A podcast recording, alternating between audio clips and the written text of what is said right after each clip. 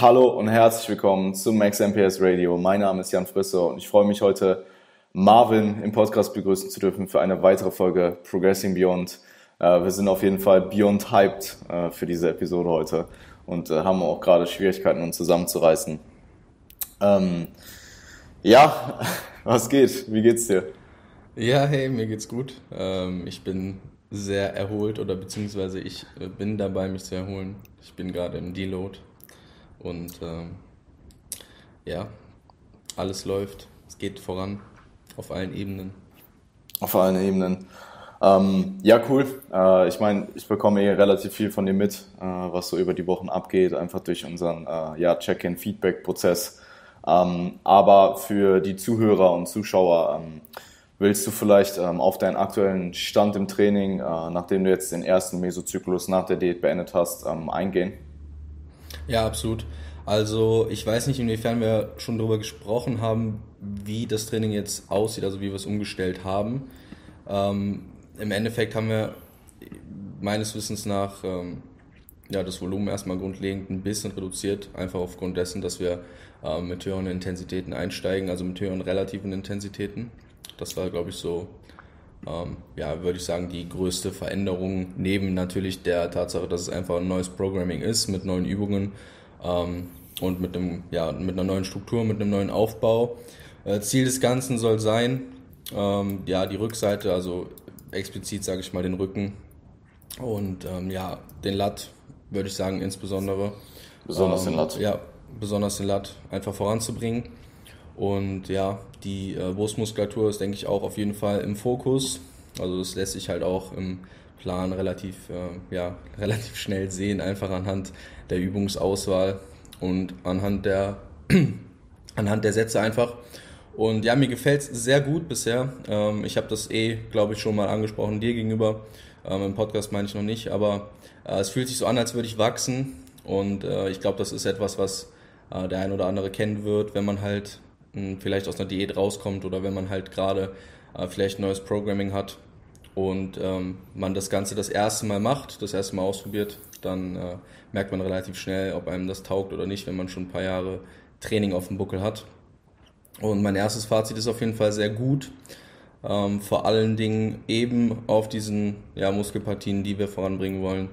Ähm, ja, ich habe DOMS in, im Lat und in der, in der, Brustmuskulatur. Das ist etwas, was ich ähm, ja sehr selten hatte, habe. Und äh, ja. Ja. Es läuft.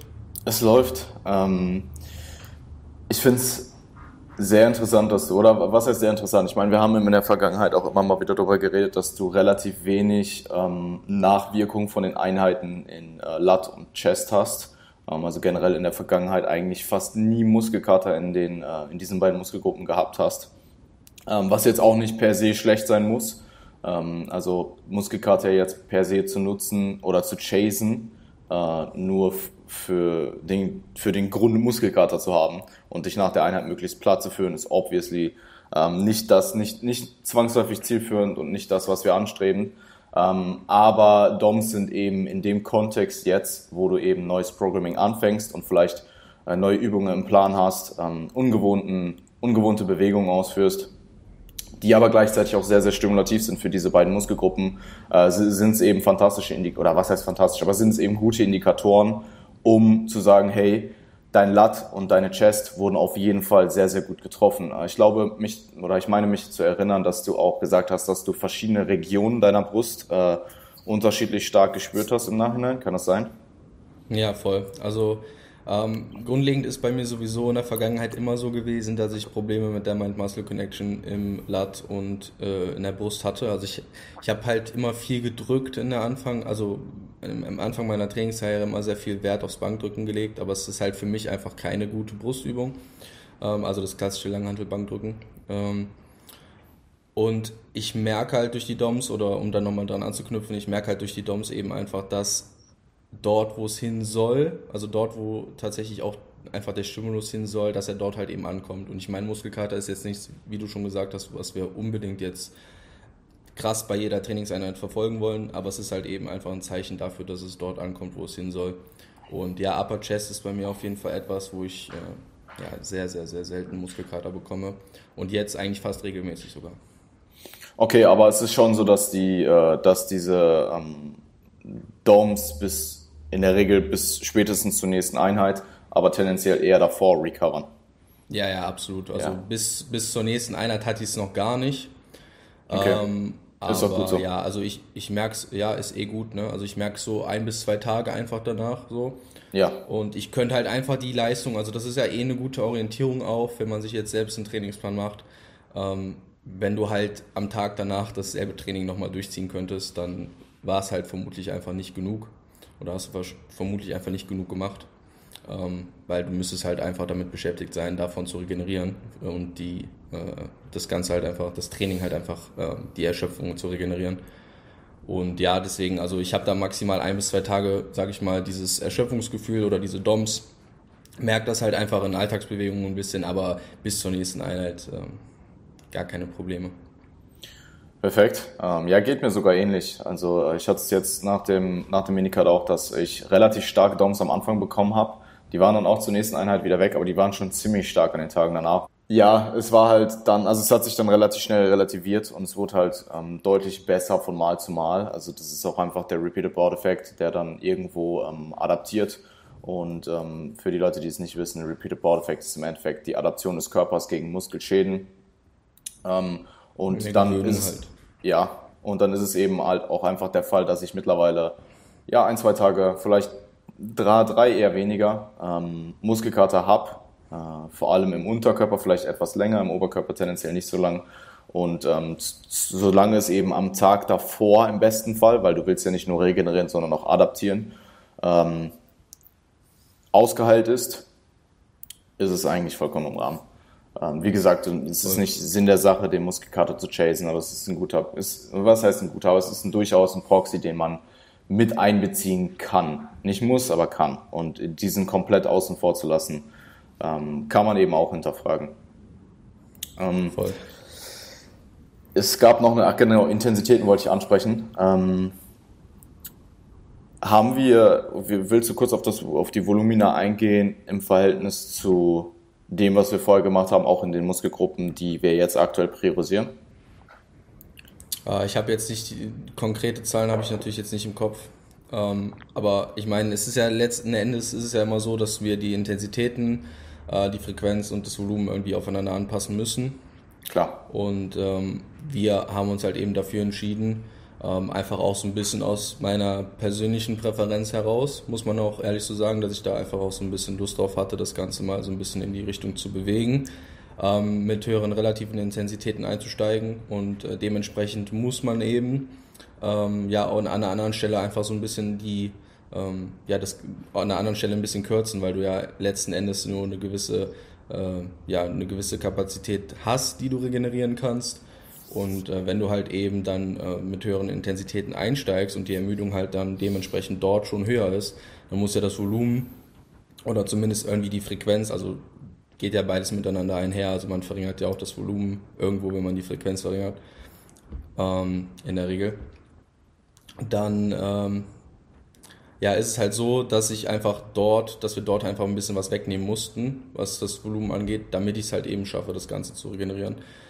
Und ähm, ja, wir haben das Volumen halt Richtung äh, Lat und äh, Chest halt gebracht, obviously. Und ähm, ja, die re relativen Intensitäten haben wir halt so gestaltet, dass ich halt ähm, bereits ja in Woche 1 schon ähm, mit Rest Pause zum Beispiel auch arbeite. Ähm, sprich, da kommen halt dann entsprechend schon 0 Reps in Reserve vor, was ja. halt vorher eben nicht so war. Also ich bin vorher meist bis äh, mit 3 bis 4 teilweise Reps in Reserve in den Zyklus eingestiegen und äh, bin da halt eben jetzt ja im Bereich 2 bis 3 und teilweise je nachdem welche äh, Intensitätstechnik halt für welche Muskelgruppe dann eben an dem Tag ansteht. Bei ähm, ja, 0 bis 1 sogar. Bist du mit vier Reps in Reserve in den Zyklus gestartet?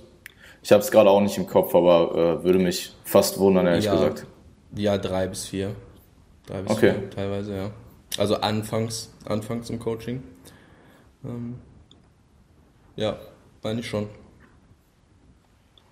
Okay. Ähm, Ich wollte auch noch was zu den Intensitäten sagen. Und zwar ähm, habe ich ja auch im letzten, in der letzten Episode angesprochen, dass ich aktuell für mich so ein bisschen ausprobiere und das primär eigentlich mache, äh, um Erfahrungen zu sammeln, um es dann halt äh, möglichst produktiv ins Programming äh, meine Athleten einzuplanen. Ähm, also ich habe ja gesagt, dass ich aktuell wirklich probiere, eigentlich alles so hart zu pushen, wie es geht. Also ich glaube nicht, dass ich vor allem jetzt nach Wien, in Wien wahrscheinlich schon, aber jetzt nach Wien wirklich auch im Fitix alles at wirklich True Null Reps Reserve trainiere. Ähm, vieles, aber ziemlich wahrscheinlich nicht alles. Und ähm, also wirklich durch die Bank weg eigentlich probiere wirklich alles so hart zu pushen, wie es geht. Und ich habe jetzt, ich bin kurz vom Deload und ähm, ich habe so ein paar, ähm, also ich, ich denke beim letzten Mal ist einfach ein bisschen zu kurz gekommen, dass ich das halt jetzt nicht unbedingt mache, weil ich, weil ich gerade glaube, dass es das Produktivste für mich ist, sondern primär einfach, um es einfach mal gemacht zu haben, ein Zyklus. Und jetzt nach diesem Zyklus eben dort wieder gezielt ähm, Auslastung zu programmen, die vielleicht ein bisschen äh, eine, eine etwas bessere Stimulus-to-Fatigue-Ratio ähm, ähm, implizieren und die jetzt eben gezielt innerhalb des Mikrozyklus einsetzen kann, um vielleicht innerhalb der Session produktiver zu arbeiten, weil das habe ich vor allem gemerkt, gerade bei äh, Druckvolumen, dass einfach mein, meine, meine Fähigkeit später in der Session härter reinzugehen und tendenziell auch meine, meine Performance von Satz zu Satz halt einfach so drastisch absinkt. Ähm, gar nicht unbedingt am Anfang, aber sagen wir mal, ich mache sieben Sätze äh, Druckvolumen in einer Push-Session oder acht, dann sind die letzten zwei oder drei einfach deutlich, deutlich weniger produktiv als die ersten drei bis vier.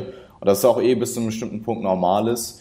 Ähm, aber ich denke, das kann ich ein bisschen noch gegenkontern. Ähm, das habe ich auch in der Push-Session mit Chris gemerkt, dass ich am Ende halt einfach Raps, die ich eigentlich dachte, dass ich die noch hätte, und ich denke auch, dass ich das ziemlich gut einschätzen kann, ähm, einfach nicht gefällt habe, weil einfach nicht mehr, du dann einfach tot warst an diesem Punkt in der Einheit.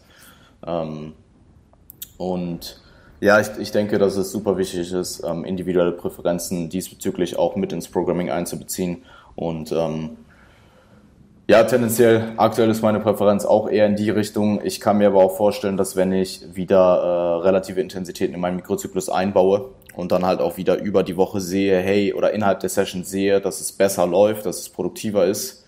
Ähm, ich will gar nicht sagen, dass es jetzt gerade nicht produktiv ist, aber dass es einfach über die Session, über die gesamte Session am, am Ende einfach eine produktive Einheit rauskommt, dass ich dann auch wieder besser damit umgehen kann und ähm, also einfach mit dem Fakt, dass ich äh, Raps in Reserve lasse. Und mir es dann auch wieder mehr Spaß macht, weil irgendwo bin ich halt jemand, der das bestmögliche Resultat will oder ein Athlet, der eben das macht, um das bestmögliche Resultat zu bekommen. In dem Moment halt, was ich jetzt glaube, was auch immer. Ähm, ob es dann wirklich so ist, ist halt jetzt mal wieder dahingestellt, aber das ist einfach das, was ich in dem Moment glaube, was mir die best, den bestmöglichen, äh, ähm, das bestmögliche Resultat bringt. Und dann mache ich das auch gerne. Also ich mache auch Dinge, die ich potenziell nicht so gerne mache, gerne, wenn ich weiß, dass ich bessere Resultate dadurch bekomme. Und ja, ähm, ja ich, ich glaube, da geht es dir ähnlich. Ja, ja man stellt halt den, man stellt den langfristigen Erfolg äh, über das, über den, über die kurzfristige Freude so ein bisschen. Ja. Ja, ähm, ich wollte eben eigentlich noch was gefragt haben. Ähm, und zwar, du hast ja gesagt, du ähm, ja, präferierst das jetzt aktuell einfach, um es für dich und deine Athleten auszuprobieren. Aber bist du dir denn zu 100% sicher, ähm, also, oder kannst du, wir können uns ja eigentlich nicht zu 100% sicher sein, dass das eine besser funktioniert als das andere. Und deswegen finde ich es vielleicht sowieso nicht verkehrt, ähm, das halt phasenweise auch auszuprobieren. Absolut. Ähm, und phasenweise halt das Ganze auch einfach ähm, ja, in seinem eigenen Training zu implementieren, dass man eben ähm, halt ein, vielleicht ein paar Mesozyklen halt eben in die eine Richtung äh, trainiert, also mit höheren Volumina und in die äh, eben andere Richtung mit äh, niedrigeren relativen Intensitäten, höheren relativen Intensitäten. Ja, voll. Ähm, das ist auch ein Aspekt, ähm, dass ich es auch einfach mal probiert haben wollte ähm, nachdem ich jetzt schon relativ lange Zeit eben auch mit äh, submaximaler äh, Arbeit äh, trainiert habe. Ähm, die letzten, ja, ich weiß nicht genau wie lange. Ähm, ein, einige Zeit auf jeden Fall, auch die gesamte Prep. Wobei ich sagen muss, ich habe es in der Prep eigentlich schon angehoben. Also ich hatte in der Prep, in der Intro-Week, glaube ich, ähm, drei Reps in Reserve in den schweren Compounds, in den anderen eher Richtung 2 und in den ISOs auch eher Richtung 1 und 2. Auch, inten, auch intuitiv eigentlich tendenziell immer einen Ticken zu hart reingegangen, wahrscheinlich für das, was auf dem Papier quote unquote stand.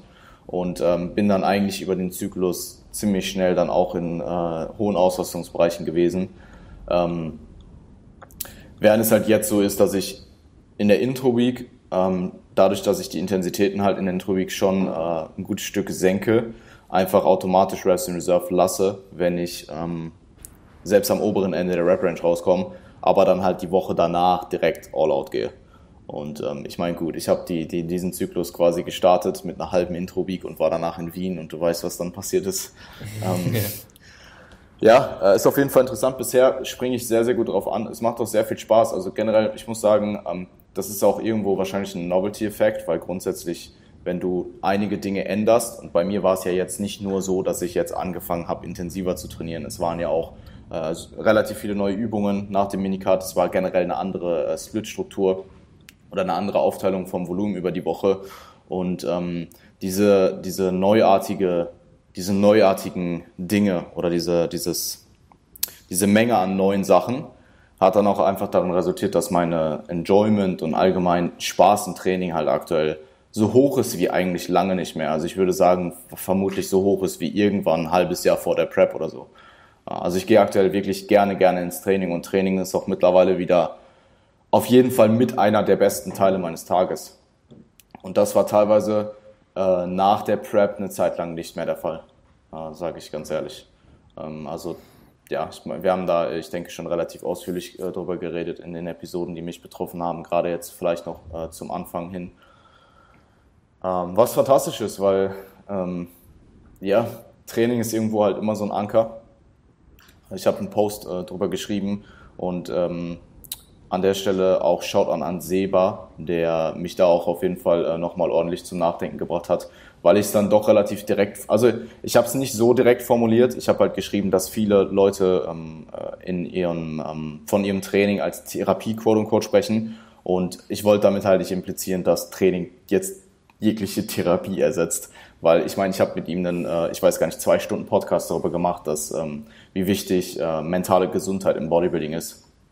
Ähm, aber das Training ist dir halt helfen kann, gewisse Dinge zu verarbeiten, in Kombination vielleicht mit anderen Dingen. Äh, ob es jetzt nur ist, mit irgendwem zu sprechen, der äh, dich halt versteht und ähm, mit dem du über Dinge reden kannst, oder ob es jetzt wirklich Therapie im Sinne von, ähm, dass du zu jemandem gehst, der es professionell geht, ähm, der, dass du zu irgendwem ja. gehst, der es professionell geht, macht.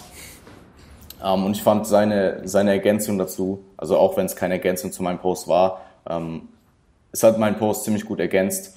Und ja, Training ist irgendwo ein Anker und das wird auch immer so bleiben, weil äh, ich glaube, ich könnte schon sagen, wenn ich jetzt nicht mehr trainieren könnte, aus welchen Gründen auch immer, oder ich kann ziemlich sicher sagen, dass mir schon ein großer Teil meines Lebens fehlen würde und das wahrscheinlich jetzt auch nicht unbedingt zu mentaler und vor allem logischerweise auch zu physischer Gesundheit beitragen würde, wenn ich jetzt nicht mehr trainieren würde. Bin ich mir ziemlich sicher. Also ja, physisch absolut. sowieso, ob, obviously, wenn ich jetzt keinen Sport mehr machen würde, aber auch mental. Ähm. Ja, definitiv.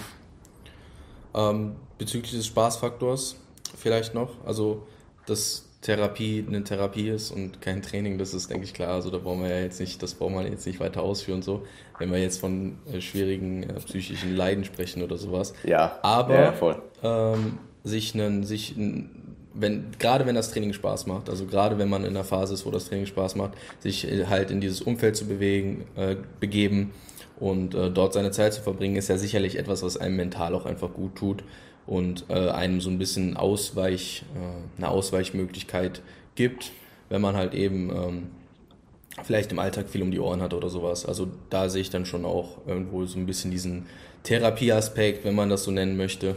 Aber ja. ähm, klar, klar. Also äh, bin, ich, bin ich ganz bei dir und äh, Seba. Ähm, ich ähm, muss sagen, bei mir ist halt der, der Spaßfaktor auch ein bisschen, ähm, was den neuen Trainingsplan betrifft, ähm, durch, diese, durch diesen Aspekt gekommen, dass ich halt vor den Heavy Lifts teilweise halt ISOs mache. ähm, was halt etwas ist, was ich wirklich noch nie gemacht habe. Also ich trainiere jetzt auch schon ein paar Jährchen so und ich habe eigentlich immer ähm, Compounds für ISOs gemacht, weil es für mich einfach immer der, der Hauptaspekt ähm, war, eben in Compounds auch stärker zu werden und in Compounds besser zu werden, weil das Ganze halt eben einfach damit assoziiert ist, dass du halt Muskulatur aufbaust, sofern du das halt in einem relevanten Wiederholungsbereich machst. Und äh, durch die Vorermüdung, also ähm, um als Beispiel mal konkret ähm, einfach Cable Flies zum Beispiel bei mir vor der vor dem äh, Heavy Press äh, vor dem Heavy Push Movement, ähm, was bei mir jetzt aktuell auch wieder eine Bankdrückvariante ist. Ähm, das tut mir unfassbar gut, was eben auch das Bankdrücken angeht. Und ähm, genauso halt auch das Ganze mit den Überzügen, ähm, die halt isoliert kommen vor den tatsächlichen Compounds, also vor, äh, vor Ruderbewegungen.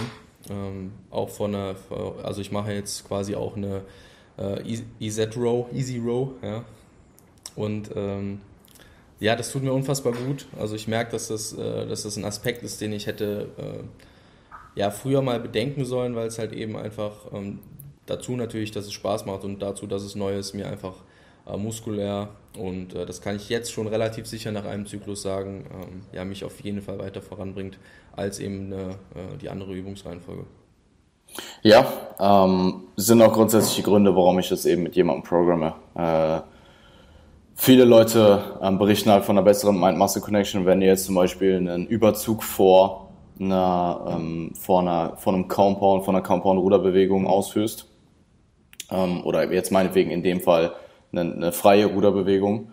Ähm, grundsätzlich mit Schwachstellen macht es jetzt eben auch Sinn. Also in deinem Fall äh, hast du eben die, die Schwachstelle, äh, dass wir da, oder du, die Priorität liegt auf dem Lat und wir wollen den Lat eben sehr früh in der Session priorisieren und dementsprechend macht es einfach extrem viel Sinn, die eben vor dieser Ruderbewegung zu machen, weil wir zum einen die, äh, die, die Reihenfolge so biasen, dass dein Lat eh schon mehr stimuliert wird und zum zweiten halt deine Mind-Muscle-Connection in der Ruderbewegung im Nachhinein ansteigt.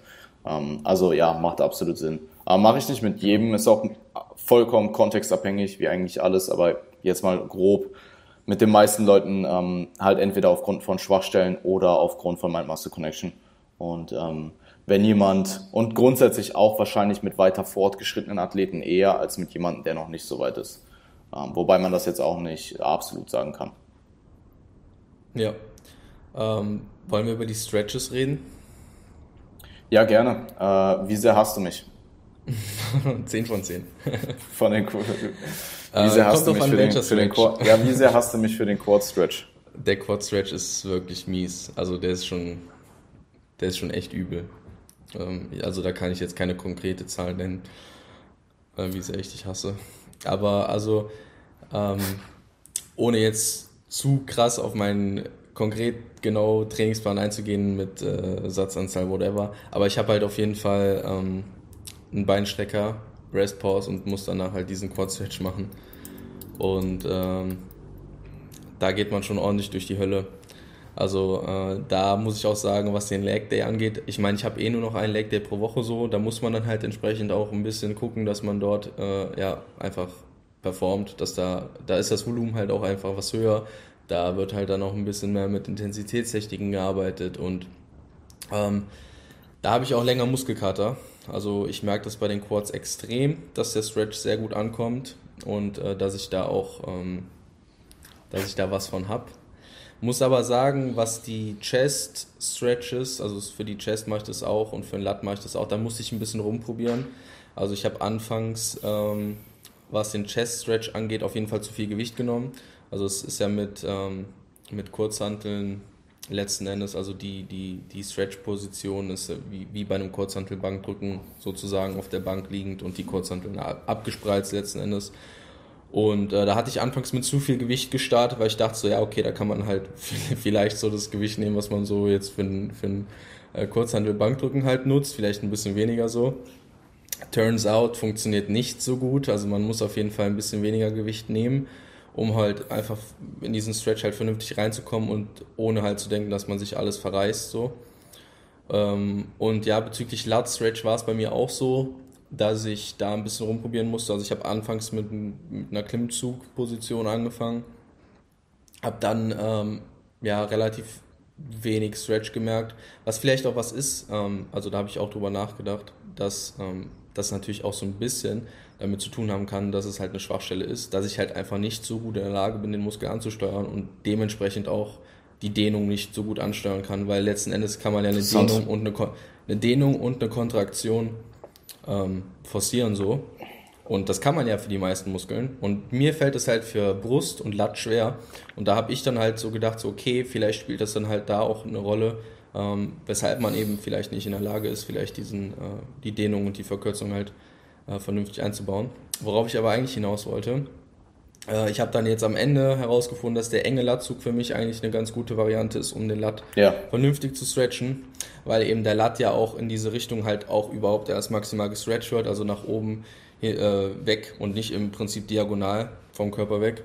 Voll. Und ähm, wenn ich mich dort halt entsprechend reinlehne, ähm, ja, merke ich dann sehr guten, sehr guten Stretch und äh, ja, kann da auf jeden Fall bisher, ich meine, ich weiß nicht, wie es sich in meiner Physik widerspiegelt, das können wir ja. jetzt nicht sagen. Ne? Also wir können jetzt zum aktuellen Zeitpunkt nicht sagen, okay, das äh, bringt mir jetzt äh, extrem gute ähm, Hypertrophie oder so.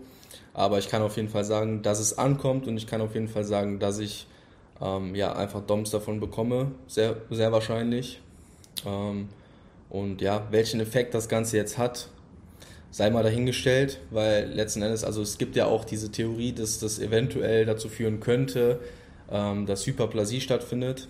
Also das wäre ja dann die Vermehrung von Muskelzellen so. Also das, ähm, das ist eh nur eine Theorie, also man weiß eh nicht, ob das überhaupt geht, nach meinem aktuellen Wissensstand. Also so habe ich es auf jeden Fall auf dem Schirm. Ähm, aber ja, wir werden sehen, wie sich das Ganze, ähm, wie sich das Ganze dann irgendwie in der Physik widerspiegelt. Ja, ähm, ich denke, es ist ganz, oder ich, ich denke, es ist wichtig zu sagen, dass wir das Ganze im Vorhinein eben auch so besprochen haben und dass es eben aktuell eher eine Art Experiment ist. Also es wird dir vermutlich, es wird vermutlich keinen großen Nachteil haben, wenn überhaupt, und potenziell Vorteile und das probieren wir halt aktuell aus. Und wenn du es jetzt ja. eben als schlecht befunden hättest nach einem Meso, dann äh, oder nach zwei Mesos vielleicht eher, um ein bisschen mehr Zeit zu lassen, dann äh, zieht man es halt wieder raus. Und aktuell ist die Resonanz ja durchweg ganz positiv.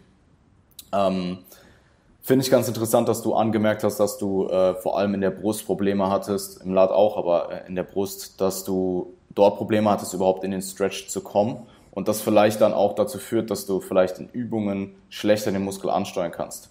Ähm, von daher vielleicht hat sogar dieser Stretch dann Übertrag auf dein, auf dein reguläres dynamisches Training und das wäre ja auch äh, durchweg eigentlich sehr positiv. Ähm, ja, we will see. Ähm, die DC-Stretches, die ich dir geschickt habe, waren mit einer breiten Stange für den Lat, oder? Kann das sein? Ähm, ich meine, es war halt auch ein breiter Klimmzug. Breiter Klim ja, breiter Klimmzug mit Gewicht, oder? Ja, Und ja, wir, genau. hatten wir dann äh, ausgemacht, dass du das dann im Latzug machst? Oder war das nicht Ich soll es halt auch mal, genau, ich soll es halt ausprobieren, auch ob es vielleicht am Latzug gut passt mit dem breiten Griff. Ja. Aber dann habe ich es ja. halt mit dem engen ausprobiert und es ist halt, halt wirklich mit Abstand viel besser. Ja, geklappt. ja, enge Griff macht auch anatomisch viel mehr Sinn. Ja, absolut. Deswegen habe ich es relativ schnell auch dann einfach gemacht. Ähm, ja, und ähm, es bedient halt natürlich auch noch so ein bisschen den, den, den, ähm, den Fakt Muskelschäden, ja. Also der, der Stretch, der erhöht ja vermutlich dann schon nochmal so ein bisschen die, ähm, der, den Schaden, den wir mit dem Training dem Muskel hinterlassen, so. Ja. Und vielleicht, vielleicht ist das halt nochmal ein Signalweg letzten Endes von Hypertrophie, den wir damit nochmal zusätzlich ein bisschen besser bedienen können. Und wer weiß. Wer weiß, ja, wer weiß. Wer ähm. weiß. Ich meine, wir können es halt nicht sagen. Wir wissen ja. es nicht. Wir wissen ja auch nicht, ja, welche voll. Bedeutung äh, das Ganze jetzt hat. Nur wir wissen halt, dass mechanische Spannung da wahrscheinlich den meisten Einfluss hat. Aber was Muskelschäden dann halt tatsächlich, wenn man die irgendwie dann zusätzlich nochmal forciert anrichten, das äh, wird sich zeigen. Wird sich zeigen. Cool. Ähm, ich habe mir eine Frage überlegt und zwar grundsätzlich äh, würde mich mal interessieren jetzt, ähm, also ich, ich weiß nicht, ob ich das so äh, sagen, doch, ich, ich denke, ich kann es schon so sagen, weil ich habe dich ja in dem gesamten Prozess oder im gesamten Weg seit dem Ende der Prep ähm, oder seit dem, ja generell kurz vor Ende der Prep eben begleitet, ähm, dass du mittlerweile schon, es, ist, es, ist, es war jetzt kein drastischer Unterschied von Tag, weiß ich nicht, eins auf zwei, sondern es war mehr so ein ansteigendes ähm, Wieder, Wiedererlangen deines, deines Drives irgendwo. Ähm, also das geht einher mit Zielen, ähm, mit wahrscheinlich jetzt dem Cut, der, der dich nochmal motiviert hat, die Form ist wieder besser und so weiter. Ähm, Lockdown war vorbei. Das wird auch eine Rolle gespielt haben irgendwo. Generell vielleicht auch die Post-Competition-Zeit, die bei dir nicht so optimal gelaufen ist. Mich würde mal interessieren, jetzt so generell ähm, ziemlich, ziemlich fast ein Jahr später. Also nicht ganz, aber ja, elf wow. Monate später. Warum? Ja, weil es halt schon fast ein Jahr her ist. Ja, ja, voll. Äh, elf Monate später, ähm, wie sehr pusht dich dein Training oder wie sehr pusht dich die Erfahrung der ersten Prep generell für die anstehende zweite äh, Wettkampfsaison in deinem Training und allgemein in deinem Mindset? Okay, I was not prepared. ähm, ja, also grundlegend ist es ja so, dass ich generell sowieso relativ competitive bin. Und ähm, das war auch vorher schon so.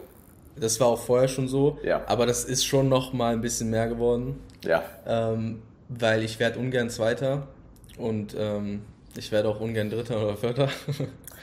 und dementsprechend, dementsprechend äh, ist da auf jeden Fall schon mal die Motivation groß. Also ich habe äh, extrem Bock, ähm, extrem Bock einfach wieder Wettkämpfe zu machen. Und wenn ich nicht wüsste, dass ich die Zeit brauche, um ähm, ja, deutlich besser zu sein, dann hätte ich vielleicht sogar dieses Jahr wieder gepreppt, einfach for fun so, weil es mir halt Bock macht, weil ich halt, äh, weil ich es halt gefeiert habe. Ja, es, also so, ne, wir, wir reden halt vom Natural Bodybuilding ja immer von höheren Zeitspannen so und die muss man sich natürlich auch einräumen. Aber. Du hättest im März wieder anfangen müssen zu preppen oder so. Ja, ja, voll. ja, ja. Aber why not? okay. Ja, gut, im, im Endeffekt, ähm, ich nehme mir gern die Zeit natürlich, weil ich halt auch obviously deutlich besser sein will einfach und weil ich den Anspruch auch habe. Und ähm, ja, ähm, wie genau wollt, worauf genau wolltest du hinaus? Also ich habe auf jeden Fall nach dem Cut ähm, für mich nochmal festgestellt, ähm, dass ich dass ich gar nicht so fett bin. ähm, ich habe mich einfach mit den, okay. mit den 100 Kilo einfach maximal unwohl gefühlt. Und äh, das hat sich halt auch viel, glaube ich, in meinem Verhalten, in meinem ähm, Privatleben vielleicht sogar ein bisschen wiedergespiegelt. Und äh, durch diesen durch diese Diät, durch diese Veränderung und durch den Drive, der so ein bisschen auch wieder dadurch, dadurch aufgekommen ist, ähm, ja, hat das einen sehr, einen sehr guten Einfluss äh, auf mich genommen. Und ähm, muss auch sagen, dass dieses Momentum, was ich gerade aufbaue, auch einfach ähm, ein bisschen damit zu tun hat, dass es als Coach bei mir auch sehr gut vorangeht. Also mich motiviert es äh, zu sehen, dass ich Athleten habe, die halt guten Fortschritt machen. Also du wirst halt relaten können. Ähm, aber der eigene Prozess ist halt vielleicht manchmal so gar nicht so wichtig wie vielleicht der Prozess eines Athleten. Und wenn du halt ja. das, wenn du das fühlst, was der Athlet gerade macht und du halt gemeinsam an seinem Ziel arbeitest so und du da halt du halt voll in bist bei ihm so dann ist das halt auch etwas, was dich halt voranbringt. Und das merke ich halt auch extrem gerade, weil halt das Team auch wächst, äh, muss man halt auch dazu sagen. Und ähm, ja. Ja, kann ich kurz einhaken. Ähm, ich, ich denke generell, der eigene Prozess für jeden Coach auch irgendwo ähm, ist halt auch einfach, ich sag, äh, nicht unbedingt, also das ist gar nicht die Hauptursache, aber auch Mittel zum Zweck, um ein gutes Vorbild irgendwo zu sein, aber auch um äh, mit einem guten Beispiel voranzugehen.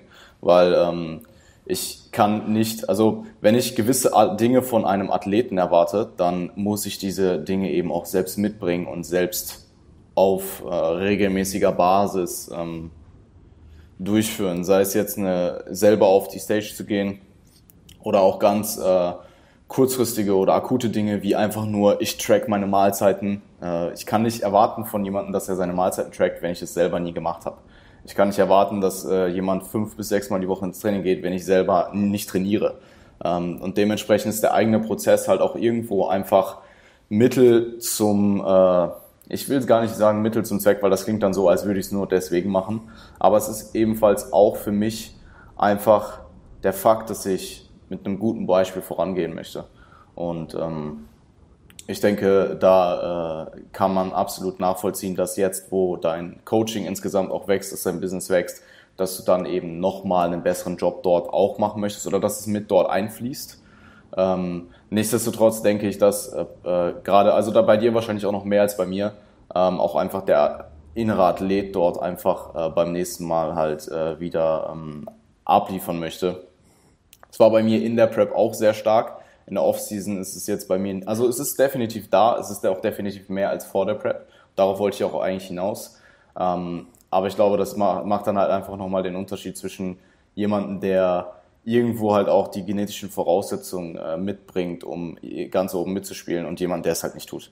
Ähm, und ich weiß halt, ich kann nicht der beste, ich kann nicht einer der, äh, oder ich kann nicht der beste äh, Natural Bodybuilder der Welt werden oder in diesen Rang kommen, in diesen Bereich von meinetwegen den Top 50 Leuten oder so. Top 20 Leuten, Top 50 Leuten. Aber ich kann die beste Version meiner selbst werden. Und das will ich eben vorleben, beziehungsweise mit meinem eigenen äh, Prozess aufzeigen. Ähm, und worauf ich hinaus wollte, ist eigentlich, dass äh, Valentin hatte zu mir nach der Prep gesagt, hey äh, Jan, das, äh, ähm, das wird auf jeden Fall die produktivste Offseason deines ganzen Lebens nach der ersten Prep. Und ich muss sagen, jetzt mittlerweile ja. Direkt nach der Prep und über den Lockdown und so weiter nein. Ähm, aber jetzt so im Nach, weil ich habe zwischenzeitlich habe ich halt auch wirklich drüber nachgedacht, hey, ähm, was er gesagt hat, kommt das oder ähm, kann ich, was er gesagt hat, ob das überhaupt auf mich zutrifft in dem Fall. Und ich kann jetzt im Nachhinein sagen, dass es definitiv der Fall ist. Und es wird auch bis 2023 ziemlich sicher der Fall sein. Es war nur einfach diese generell diese schwierige Phase Post-Prep ähm, die du jetzt auch durchgemacht hast auf einer anderen Art und Weise als ich. Ähm, aber ich finde es halt sehr, sehr interessant, dass man generell nach der ersten Prep halt ins Training geht und man hat diesen Drive, man hat schon mal, man ist schon mal gestartet, man hat schon mal Wettkampf-Bodybuilding gemacht, man hat die und die Platzierung erreicht und du willst es nochmal machen und du willst beim nächsten Mal besser werden. Das ist, finde ich, nochmal was anderes, als vor der ersten Prep in der Offseason zu sein, weil alles noch so ungewiss ist. Du hast es halt noch nie gemacht, du weißt nicht, wie die Prep läuft, du weißt nicht, also letzten Endes weißt du nie wirklich, wie gut du dann wirklich bist, bis du neben dem anderen Athleten auf der Bühne stehst. Und ähm, ja, finde ich eben sehr, sehr interessant. Und äh, ich finde es auch interessant, dass du gesagt hast, dass du potenziell dieses Jahr wieder gestartet wärst, weil ich habe gestern Abend noch drüber nachgedacht, wenn ich jetzt theoretisch 2021 starten würde, müsste ich in einem halben Jahr wieder anfangen zu preppen. Und ich glaube, ich wäre nicht bereit dafür so. Also rein muskulär nicht, aber auch einfach mich mental wieder auf diesen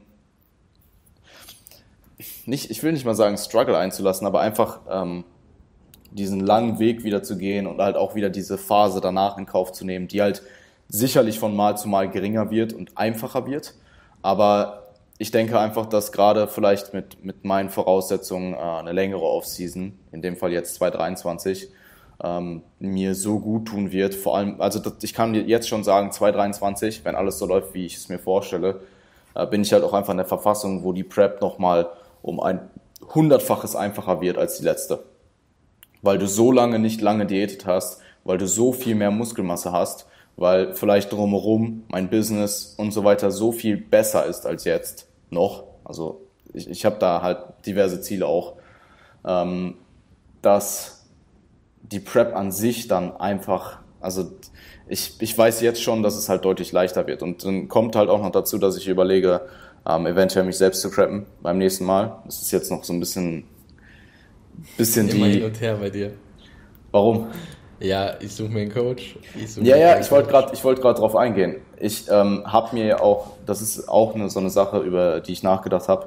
Ähm, wenn ich jetzt bei jemandem anfange im Coaching, werde ich ihm vom Anfang an sagen, hey, ich weiß nicht, ob es äh, jemals auf eine Prep hinauslaufen wird. Ähm, denn mir geht's primär aktuell, oder der Gedankengang jetzt in der Offseason war aktuell oder Wow, jetzt habe ich ganz oft aktuell gesagt.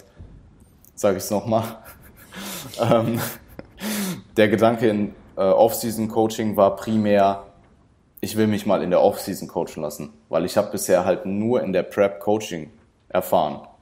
Mhm. Ähm, und der Gedanke war ja letztes Jahr schon da, mich selbst äh, zu preppen.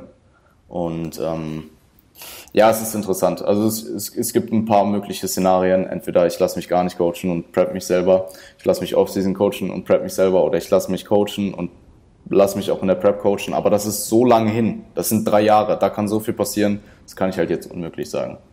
Ja, Ähm, voll. Wird sich ergeben.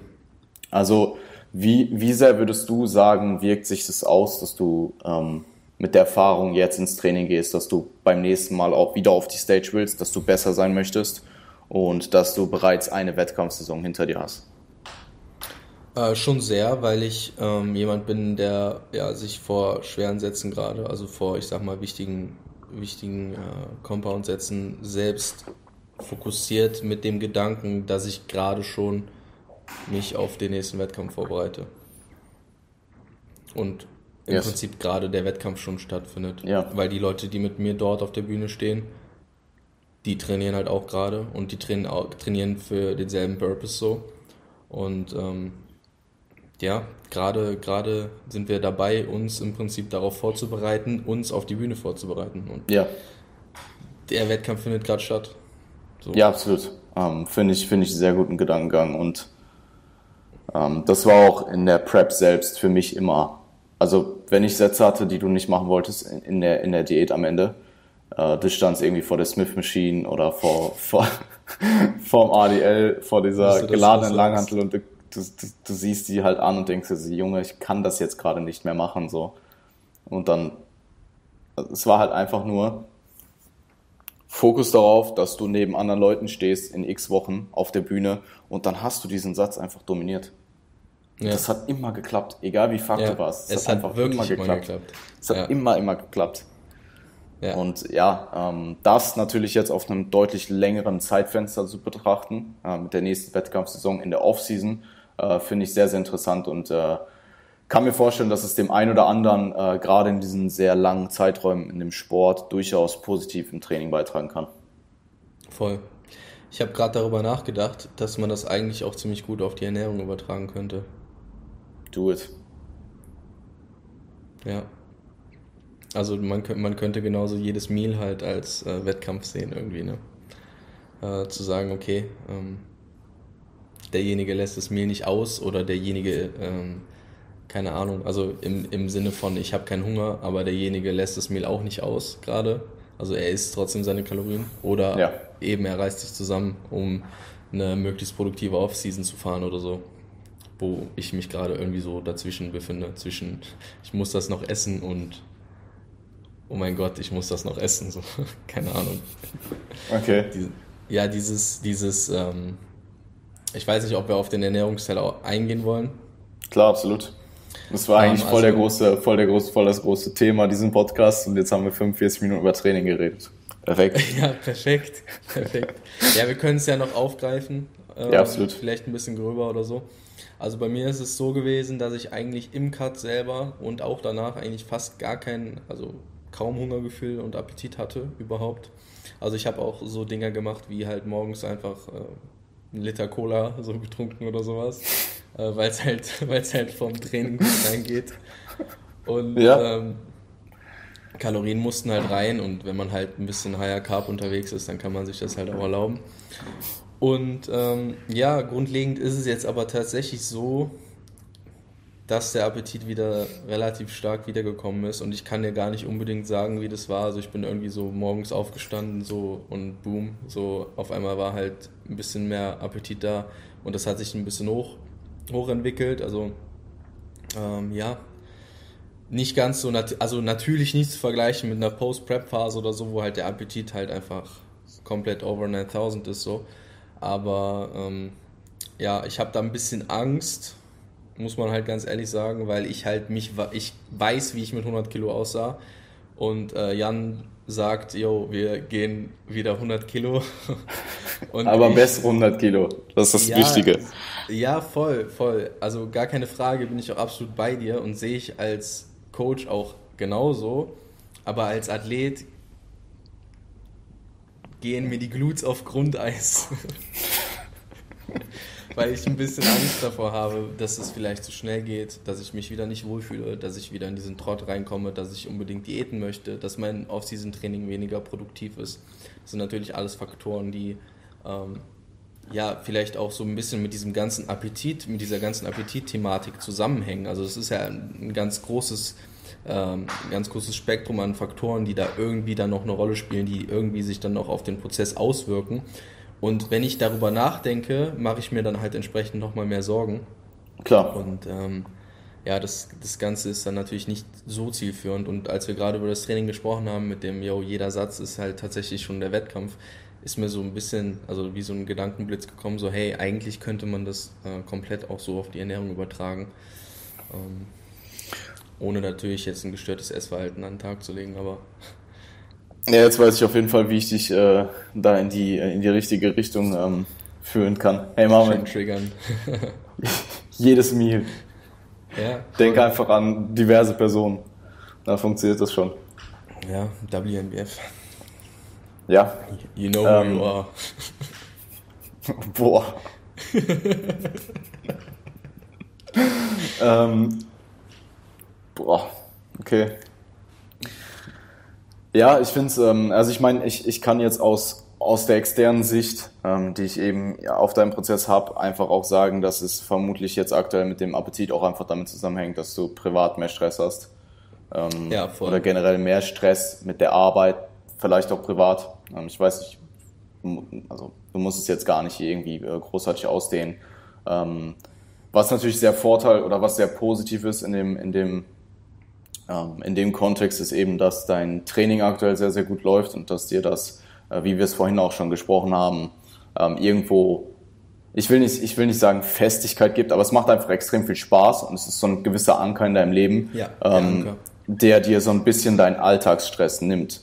Und ähm, wo wir wieder bei dem Therapiethema sind, also dass diese, diese Stressoren, die du vielleicht privat hast, die kannst du nicht durch Training kompensieren oder solltest du nicht.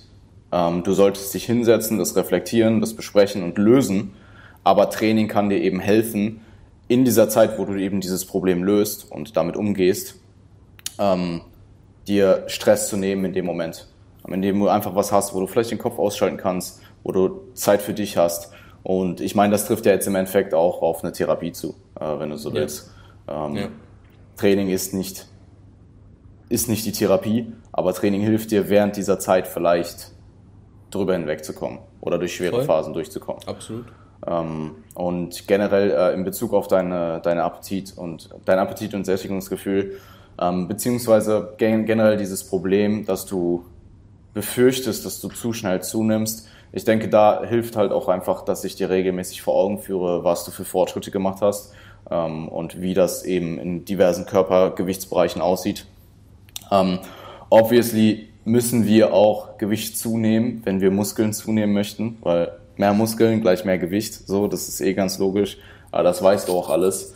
Ähm, und das Ziel ist halt, das Ziel ist es halt auch einfach in diesen drei Jahren, äh, ja, äh, ich, ich werfe jetzt einfach mal irgendwas in den Raum, irgendwo zwischen vier bis acht Kilo mehr Muskulatur auf die Bühne zu bringen. Und ähm, Vier bis acht. vier bis acht. Ja, das ist eine, 80 das, Kilo. 80 Kilo Stage Weight. Ja, ey, das ist eine gute Range. Ähm, 4 bis 8 ist, äh, denke ich, sehr realistisch. 4 sind realistisch, 8 sind auch realistisch in diversen Kontexten so. Ähm, ja, hey, äh, bestes Beispiel ist AJ Morris, ohne Spaß. Ähm, AJ hat 8 Kilo mehr jetzt, glaube ich, in den ähm, drei Jahren auch. Und ich meine, ich, ich glaube, ich kenne wenige Athleten, die wirklich so viel äh, Detail und so viel Arbeit in, ihre, in ihren Prozess stecken wie ihn. Ähm, aber ich würde jetzt auch nicht sagen, dass er ein genetischer, kompletter Outlier ist und der übelste genetische Freak ist. Ähm, und dementsprechend, ja, halte ich es nicht für unrealistisch. Ähm, also mein Ziel aktuell ist es eben auch im Leichtgewicht, gut auch 23, also es sind vier Jahre, Leichtgewicht schon vernünftig auszufüllen beim nächsten Mal. Und dementsprechend, hey, äh, in deinem Fa- Fall wird es ziemlich wahrscheinlich in der GmbF halt auch Supermittel. Ähm, also äh, alles, Supermittel ist bis 77,5, oder? Nee, bis, bis 80. Nee, Supermittel Bis ist 80. 77,5 bis 80. Bis 80, ja, Supermittel wird's. Ziemlich sicher. Also entweder, entweder äh, füllst du halt Mittelgewicht komplett aus, das Mittelgewicht komplett aus, oder es wird halt. cooler. Wahrscheinlich. Oder halt- wahrscheinlich sinnvoller. Ja, weißt du, was auch noch cooler wäre? Das Supermittelgewicht komplett auszufüllen. weil bei der WMWF wäre schwerer eh auch besser, weil da sind die Klassen, ähm, also ich meine, sie machen die Klassen eh immer so ein bisschen unterschiedlich, aber soweit ich mich erinnern kann, ist die Klasse entweder bis 78 oder bis 80 Kilo. Ähm, Mhm. Mittelgewicht. Ich glaube schon. Oder, bis, oder Mittelgewicht vielleicht sogar bis 82. Ich weiß es ehrlich gesagt nicht. Bei der WMWF ist es immer so ein bisschen verwirrend. Bei der ja. GmbF kann ich dir hier von Bantam bis Super Heavy einfach perfekt aufsagen. Also es ist halt perfekt. auch super leicht. Ja. Aber bei der WMWF ist halt immer, ähm, ja. Ja, auch je nachdem, wie viele Athleten in Wie viele, ja, ja, sie, sie äh, so, schieben das dann immer so ein bisschen hin und her, ja, genau. Ähm, ja, also hey, äh, nächst, nächste Mal. Also ich meine, guck mal, überleg mal, wenn du, du hattest 90 oder 92 Kilo vor der, vor der Prep? 92, ja. 92, wenn du, äh, sagen wir mal rein, hyper, ähm, rein hypothetisch, du nimmst 8 Kilogramm Muskelmasse zu bis 222. Mhm. Und du startest mit dem gleichen KFA rein. Dann bist du 100 Kilo. Ja. Ja. Beziehungsweise, nee, stimmt gar nicht. Wenn du mit dem gleichen KFA reinstarten würdest, wärst du noch schwerer. Aber mit der rein absoluten Menge an Körperfett ja, würdest du reinstarten. Würdest wahrscheinlich leaner aussehen, aber startest mit 100 Kilo in die Prep. Und jetzt plötzlich denkst du dir so, okay, 100 Kilo eigentlich doch gar nicht so unrealistisch, mit einer, also 100 Kilo zu wiegen und das eben äh, produkt und diese 100 Kilo eben auch produktiv sind. Ja. Und das ist wichtig Aber, zu verstehen. Weil ja, ja, klar, voll. diese 100 Kilo jetzt sind nicht so produktiv wie dann die 100 Kilo, die du dann vielleicht vor der Prep hast. Aber ähm, darum, das ist ja auch so ein bisschen der Prozess von Bodybuilding. Vielleicht irgendwo ähm, ein höheres Gewicht zu hitten, als du vorher hattest. Ähm, dann vielleicht irgendwann wieder ein bisschen Gewicht zu verlieren und dann dieses höhere Gewicht wieder zu erreichen und besser auszusehen.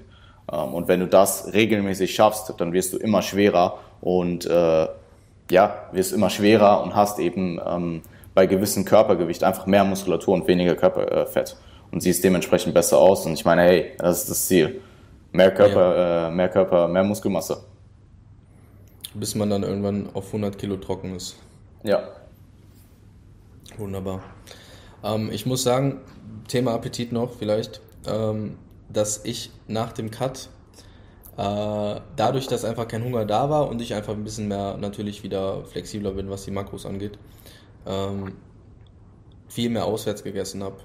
Und ich glaube, das ist auch ein Faktor, weil die Sachen halt einfach, also das, ich muss jetzt so ein bisschen mein Verhalten wieder, jetzt wo das Appetitgefühl gestiegen ist, ähm, mein Verhalten, was das Essen angeht, wieder weg von, ich gehe mir jeden Abend einen Curry holen, äh, zu, ja, ich muss vielleicht wieder ein bisschen mehr zu Hause machen, ein bisschen mehr zu Hause kochen, ein bisschen schauen, dass es vielleicht ähm, mehr sättigt, trotzdem schmackhaft ist, so, weil ich meine, es ist Off-Season so, man soll ja auch irgendwo was Leckeres nein. essen. Letzten Endes nein. nein. Ähm, also ich hatte jetzt keine Lust auf äh, Pute mit Brokkoli und Haferflocken so. Ey, no cap, ich habe letztens, weil ich hatte nichts anderes, ich habe äh, Brokkoli gegessen mit Fertigreis, also aus der Mikrowelle und einfach nur Chicken. Das hat übelst gut geschmeckt und ging voll gut runter, ich weiß nicht warum wenn ich hier manchmal mit zwei Pizzen sitze, denke ich mir so, Junge, geh weg. Krass, okay. Ja, also ganz weird. Ich kann auch kein Eis mehr essen. Also nicht mehr so riesige Mengen Eis.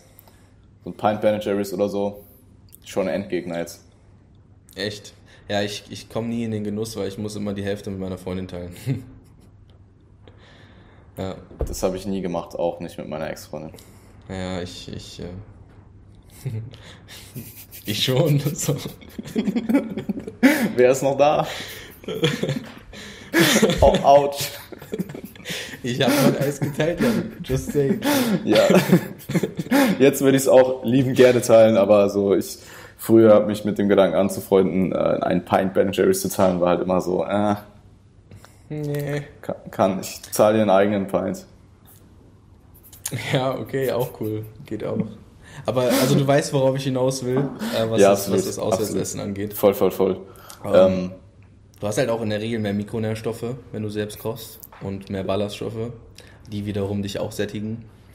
Ähm, ja, also es spielt schon eine Rolle, denke ich. Also bei mir ist, ich sollte wahrscheinlich darauf achten, wieder mehr zu Hause zu essen. Ja, ähm, stimme ich dir durch. Also ich meine, grundsätzlich, es spricht nichts gegen Auswärtsessen, nur ähm, wenn es so viel auswärts ist, dass diese ganze Datensammlung auch irgendwo verzerrt wird und du gleichzeitig ähm, jetzt deine, dein Hunger- und Appetitgefühl jetzt nicht unbedingt zuspielst, sondern es dadurch tendenziell eher verschlechterst, ähm, sehe ich absolut äh, Reason darin, weniger auswärts zu essen. Yes. Ja, voll. Ähm, ansonsten ist vielleicht noch die Makroverteilung etwas, was eine Rolle spielt. Also ich, ich persönlich ähm, muss sagen, auch wenn wir mal eher den Higher Carb, ähm, Higher Carb Approach fahren, so, ähm, dass mich das schon sättigt, wenn ich ein paar mehr Fats habe. Okay, ja, interessant. Das ist auch sehr individuell und ich habe schon, also es geht, ja, es ist ziemlich 50-50 von dem, was ich bisher an, ähm, an Pool hatte, an äh, Athleten oder äh, Klienten, mit denen ich gearbeitet habe. Ähm, super viele Leute feiern halt extrem viel Carbs. Ähm, vice versa hast du auch echt viele Leute, die mit moderat Fats am besten fahren. Und das ist halt auch wieder so eine Sache. Klar kann man jetzt debattieren, was besser ist. Im Endeffekt schau, was für dich als Individuum am besten funktioniert. Und du wirst mit moderat Fett jetzt, gerade wenn du sagst, dass du es präferierst, dass du es mehr enjoyst und so weiter, vermutlich nicht schlechter fahren als mit einem Higher Carb Approach. Auch wenn der vielleicht auf dem Papier, quote unquote, besser rüberkommt, zumindest auf eine Population bezogen ähm, oder auf eine athletische Population bezogen. Ähm, aber ja, also ich, ich glaube, wir haben da auch drüber geredet im Check-in, ähm, dass ich nicht glaube, dass du viel auf der Strecke lässt, wenn du jetzt ein bisschen mehr Fats isst. Äh, gerade wenn du tief in der Offseason bist. In der Wettkampfdiät am Ende ist es was anderes. Ja, absolut. Also oder tendenziell klar, über die Diät.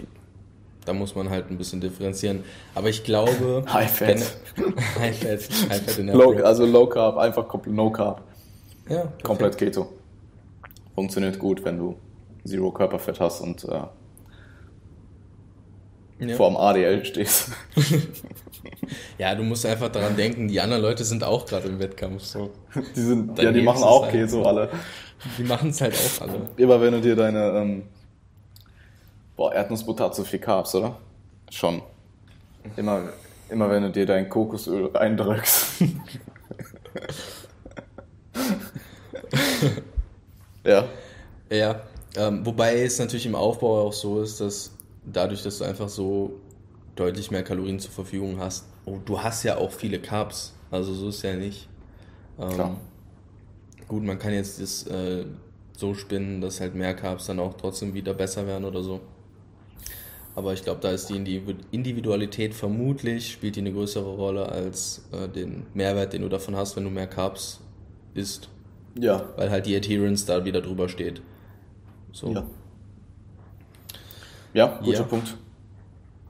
Cool. Ähm, du hast jetzt noch andere Sachen hier notiert. Ich weiß nicht, ob, die, ob du auf die noch eingehen möchtest. Ähm, Flüssigkeit hattest du notiert? Ja, ich merke das, also das ist bei mir so ein Ding. Also jetzt nicht so, dass ich zu wenig trinke, aber ich habe halt immer, ich arbeite halt in Schichten und ich merke das ähm, halt erstmal an meinem Schlaf grundlegend, aber ich merke das halt auch, ähm, was die Flüssigkeitszufuhr angeht, dass ich halt einfach ähm, an manchen, in manchen Wochen weniger trinke und das halt auch so ein bisschen damit korreliert, dass ich wahrscheinlich ein bisschen mehr Appetit habe. Rein von meiner persönlichen okay. Beobachtung her. Weil halt einfach ein bisschen weniger in meinem Körper, in meinem Magen letzten Endes drin ist so. Ähm, und ich einfach nicht so gefüllt bin. Das ist ja auch so dieser, dieser, ich sag mal, Trick, so, dieses, yo, ich trinke vielleicht einfach ein bisschen mehr, um so ein bisschen diese Befriedigung, die mir etwas im, im Magen zu haben gibt, äh, zu erzwingen oder zu erreichen. Und äh, Flüssigkeit spielt da, denke ich, schon eine Rolle, was den Appetit angeht. Also das ist ja so ein gängiger, gängiger Habit, den man auch Leuten nah, näher bringt, die vielleicht einfach Gewichtsprobleme haben oder so. Ja. Ähm. Jetzt nicht mal von, von Bodybuildern gesprochen, so, sondern eher von ja, ja, voll. General ja, Population. Ähm, so. Ich Interess ja, ist ein guter Punkt. can't relate. Ja, ich überlege gerade, ob ich, ob ich irgendwie relaten kann. Ähm, ich habe ja, also ich habe super selten, wenn ich mal so einen ganzen Tag, also es kommt eigentlich nie vor, aber wenn ich mal privat einen ganzen Tag irgendwie unterwegs bin und du wirklich einfach noch weniger trinkst als normal, mhm. ähm, dann merke ich es manchmal abends, aber eher einfach bezüglich Durstgefühl und weniger so, dass ich jetzt dadurch mehr Hunger habe. Ähm, aber ich trinke auch in meinem Alltag halt super regelmäßig. Also ich brauche gar nicht drauf achten. Es kommt so natürlich. So, ich habe mir jetzt während des Podcasts hier irgendwie wieder 800 Milliliter Wasser reingezogen. Ich habe einen Monster Intus und noch so ein Ding heute. Bin ich schon bei zwei Litern. Perfekt. Aber wenn ich eine Schicht bis 23 Uhr habe und dort halt eben in der Zeit nicht allzu viel trinken kann und ich dann mit einem Durstgefühl nach Hause komme ähm, und Hunger auch noch habe natürlich irgendwo, dann ähm, spielt das bei mir schon eine Rolle und wenn ich mir dann halt ordentlich was zu trinken reinhaue, dann leidet halt auch noch mein Schlaf. Ja, wollte gerade sagen, wieder, gut, dass wir darüber sprechen. Hat, der wiederum hat halt auch wieder Einfluss auf meinen Appetit. Ja, voll. Und weißt du, dass dieser Kreis, der schließt sich. Ja, es ja. ist vielleicht nicht so, dass Flüssigkeit alleine jetzt krasser Faktor ist, aber bei mir, in meiner individuellen Situation, in manchen Wochen, ist es halt schon so. Voll. Ähm, ja, ich schau mal, dass du vor der Schicht einfach eine gute Menge an Flüssigkeit reinbekommst. Ähm, also da sind auch Gewohnheiten wieder alles. So im Endeffekt, ich stehe halt auf, ähm, wieg mich und dann das, ich trinke halt danach direkt einen Liter Wasser. So, ich wirke mir den halt irgendwie einfach runter. Ähm, und dann habe ich halt einen Liter Intus. Und genauso würde ich dir halt auch empfehlen, wenn du jetzt zum Beispiel oft diese oder manchmal die Situation hast, dass du nach der Schicht noch extrem Durst hast, schau einfach, dass du vor der Schicht einen Liter Wasser trinkst. Oder anderthalb oder so. Und das, oder dass du vielleicht vorher einen Liter trinkst und dann über die Schicht verteilt noch ein bisschen. Ähm, weil dann hast du ja, das ja, Problem nicht. Und das sind einfach so Sachen, so kleine Gewohnheiten, die halt dann einen extrem großen Ertrag haben auf, auf den gesamten Tag gesehen. Ja, absolut. Sehe ich ganz genauso. Wollte das halt nur als, ähm, als Faktor einfach mal mit reinbringen, dass es halt schon klar, einfach ein, ein, Faktor ist. Wenn wir, wenn wir uns über Appetit und Sättigung unterhalten, so, dann ist das vielleicht ein Punkt, den man verbessern kann und den ich dann auch obviously verbessern kann. Ja, absolut. Äh, Flüssigkeit war auch immer der Hack für mich in der Vergangenheit vor, ähm, vor All You Can Eat Sushi, damit du dich schneller schlecht fühlst. Perfekt. ja, ja, ja, genau. Ähm, nee, aber das ist ja das, ist das erzählst du ja Leuten, Leuten, die krass übergewichtig sind, so hey, trink halt mal einen halben Liter Wasser vor jeder Mahlzeit so. Ja, ja, voll, klar, absolut. Easy. Easy, voll. Ähm, oder also, wo wir jetzt so bei so Gewohnheiten sind, ähm, die vielleicht mehr für eine General Population äh, relevant sind als für jemanden, der jetzt meticulously seine Sachen trackt, ähm, ist halt auch einfach, ist eine gute Portion Protein zu deinen Mahlzeiten. Das macht so einen riesen Unterschied. Ja. Also ich sehe das zum Beispiel bei meinen Eltern. Wenn meine Eltern, meine Eltern, würde ich schon sagen, ernähren sich relativ ausgewogen, aber die essen halt auch manchmal Mahlzeiten. Da ist fast gar kein Protein drin und dann essen die auch mehr davon, als wenn du jetzt so ein äh, einfach nur irgendwas Plaines hast, so was weiß ich, Gemüse oder ein Salat, dazu irgendwie Chicken und ein paar Kartoffeln. So dann, das, das merke ich schon, dass sich das dann auch in den Ess, in den Essgewohnheiten und im Essausmaß widerspiegelt, weil meine Eltern obviously jetzt nicht tracken. Ja, aber cool. Klar. Sehr gut. Ja, natürlich. Auf jeden Fall. Und ich meine, Schlaf habe ich eh angesprochen gerade. Wer weniger schläft, der hat mehr Zeit zu essen. Stell dir vor, dein, du, stell dir vor, so vor fünf Jahren, du wohnst doch bei deinen Eltern und deine Eltern schwecken und du musst dir so die Waage teilen. Ja, perfekt. Junge. Cool. Ähm, hast du noch irgendwas hinzuzufügen? Ähm, du hattest jetzt, glaube ich, alles, wir haben, glaube ich, alles durch. Doch noch ziemlich genau in einer guten Stunde. Ja, voll. Ich denke Passt. auch. Cool, dann äh, bedanke ich mich bei allen Leuten, die zugeschaut haben oder zugehört haben. Ähm, wünsche dir und euch einen schönen Tag. Äh, lasst uns eine ähm, positive oder, oder, negative, wie ihr möchtet, äh, Interaktion da und dann hören wir uns ähm, in der nächsten Folge Progressing Beyond wieder, beziehungsweise nächste Woche in der Gastepisode. Yes, danke fürs Zuhören.